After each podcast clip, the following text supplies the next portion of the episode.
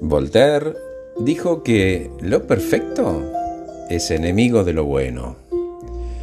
Y yo agrego, lo bueno de lo bueno es que siempre se puede mejorar. Porque, ¿sabes qué?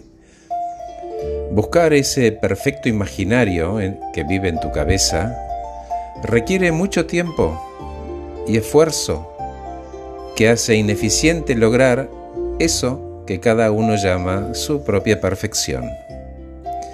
Si en cambio nos enfocamos en lo bueno, puede haber movimiento, pero sí o sí tiene que haber acción. ¿Y cuál es la diferencia entre movimiento y acción? Simple, la diferencia está que en el movimiento uno planea, sueña, piensa, aprende, pero no genera resultados medibles. Para generar esos resultados hay que accionar, generar sanos hábitos y comportamientos que lleven precisamente a la acción como forma de vida. Y... Ah, ¿dónde está el secreto? El secreto es ejecución, la repetición y la corrección y la mejora continua de las tareas totalmente alejadas de esa supuesta perfección.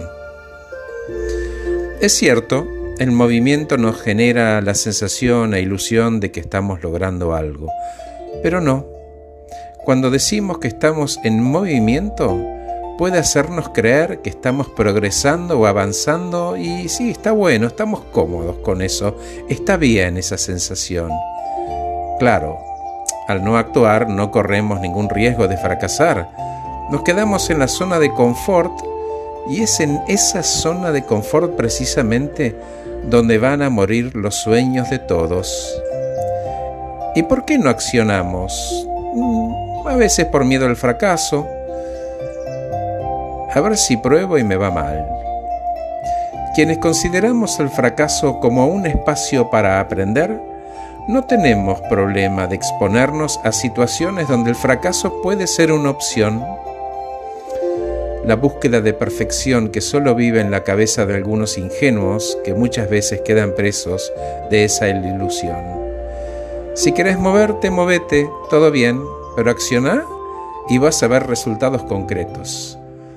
Gracias por escucharme, soy Horacio Velotti, acabo de regalarte este podcast titulado Perfección, Movimiento, Acción